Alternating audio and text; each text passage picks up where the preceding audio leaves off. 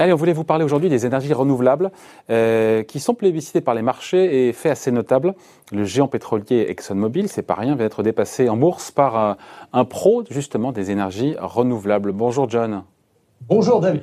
John Plassard pour, euh, pour la banque Mirabeau. Euh, c'est assez dingue quand même aux États-Unis, quand on regarde la capitalisation boursière de Next Era, que je ne connaissais pas, eh ben, dépasse aujourd'hui celle d'ExxonMobil. On est en centaines de milliards de dollars, j'imagine c'est quand même tout un symbole, non? C'est un symbole, je dirais que c'est un changement de paradigme total. Hein. Euh, il faut rappeler plus globalement, si on, si on va à l'extérieur de, d'ExxonMobil, que au sein du S&P 500, on est passé de 12% il y a 10 ans de poids du secteur de l'énergie à 3% aujourd'hui.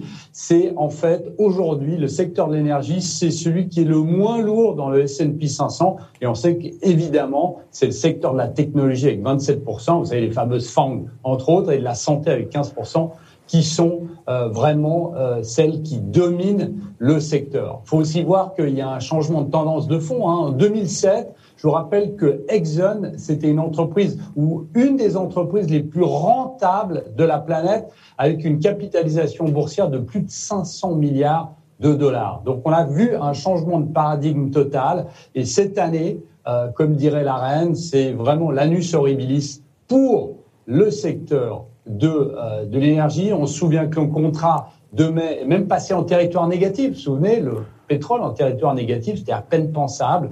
Et on a eu aussi la demande qui a été affectée par le coronavirus. On a eu une guerre des prix incroyable entre la, Russie euh, et euh, le Moyen-Orient, l'Arabie saoudite. Et puis, on a eu l'arrêt des projets de forage. Et donc, ici, on est devenu, euh, on a changé radicalement l'aspect du secteur de l'énergie fossile aux États-Unis.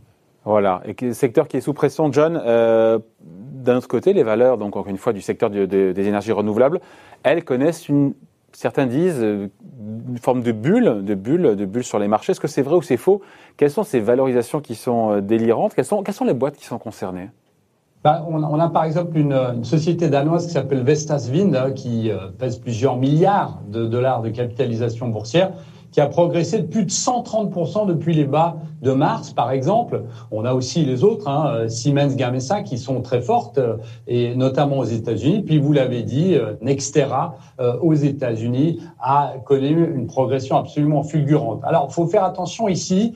moi, je compare souvent en bourse hein, l'évolution de ces valeurs comme l'évolution de Tesla, vous vous souvenez, avec euh, euh, face au secteur automobile, où on se dit qu'effectivement la valorisation ne veut absolument plus rien dire. Et là non plus, il faut rappeler que euh, l'année passée, Nextera a gagné 3,8 milliards de dollars et un chiffre d'affaires de 19 milliards de dollars, alors que Exxon, même si sa capitalisation boursière a baissé, a eu un bénéfice net de 14,3 milliards et puis un chiffre d'affaires de 265 milliards. Même chose pour Tesla. On le sait, capitalisation boursière de 400 milliards de dollars en ne vendant seulement 367 000 voitures. Et Toyota, le grand champion, seulement 200 milliards de capitalisation boursière. Oui, mais Tesla ne gagne pas d'argent. Là où Next Era gagne de l'argent, Tesla n'en gagne pas. Euh, Nextera, vous avez dit 4 milliards de dollars de, de, de profit. Tesla commence à, commence à en gagner, hein, mais je dirais que c'est un peu la même thématique. Aujourd'hui, faut voir que sur ce marché, on a une espèce de green, euh, greenwashing, c'est-à-dire que tout doit être vert. Hein, vous savez la tendance ESG notamment, et vous avez des grands fonds de pension américains qui sortent des valeurs euh, liées à l'énergie fossile pour aller vers ces énergies renouvelables, peu importe euh, si elles gagnent de l'argent ou pas. Et euh, avant, je citais quelques sociétés euh, européennes dans le secteur. Eh bien, on voit qu'on n'en a pas énormément qui sont 100% renouvelables. Alors, le seul choix, c'est d'aller vers ces valeurs. Et évidemment, bah, on voit qu'il y a une explosion là-dessus sur leur cours de bourse. Et euh, bah, c'est une tendance qui peut euh, continuer ces, prochains mois. Mais avec une rentabilité qui est au rendez-vous, qui il sera, parce qu'on a souvent cette image du secteur de l'énergie renouvelable qui ne survit qu'avec les aides d'État. C'est vrai, ça l'est de moins en moins? Alors c'était totalement vrai, vous avez raison David, c'était totalement vrai il y a quelques années. Là, de moins en moins, euh, déjà un parce que euh, l'énergie renouvelable devient de moins en moins chère, hein, et puis aussi les, panneaux solaires notamment deviennent de moins en moins chers. On voit ici que les gouvernements essayent, au lieu de subventionner les énergies renouvelables, eh bien, taxent les entreprises avec les empreintes carbone, le CO2, on le sait. Et puis, il faut savoir, et on ne le dit pas assez, c'est que les énergies fossiles ont aussi eu des subventions de l'État pendant des années et des années et des années. Alors aujourd'hui, effectivement, d'avoir un projet éolien ou d'avoir un projet de, panneaux solaires, ça coûte beaucoup moins cher euh, pour mettre en œuvre ce type d'entreprise que ça l'était il y a à peine dix ans. Donc on se dit quoi, John? Quels sont les risques? Quels sont les arguments en faveur ou contre, d'ailleurs, euh, ces énergies renouvelables en bourse Est-ce qu'il faut en avoir en portefeuille? C'est incontournable parce qu'il y a cette transition écologique. Ou est-ce que c'est trop tard puisqu'on dit qu'il y a manifestement bulle peut-être sur beaucoup de valeurs? Vous en pensez quoi? Je ne pense pas que c'est trop tard. Alors évidemment, il y a un risque euh, euh, majeur, on l'a vu en 2009, c'est la concurrence chinoise. Hein. Je ne sais pas si vous vous souvenez, euh, en 2009, qu'est-ce qui se passe? Les Chinois arrivent en 2009 et 2010, arrivent sur le marché avec des panneaux solaires où ils coupent le prix 40-50% et ils détruisent complètement la concurrence. Avant l'Europe, nous étions les leaders dans les panneaux solaires. Bah, c'est les Chinois en 2010 qui deviennent les leaders avec des prix plus bas. Après, on a commencé à s'adapter, mais il y a pas mal d'arguments aujourd'hui pour dire qu'il faut en avoir en fond de portefeuille.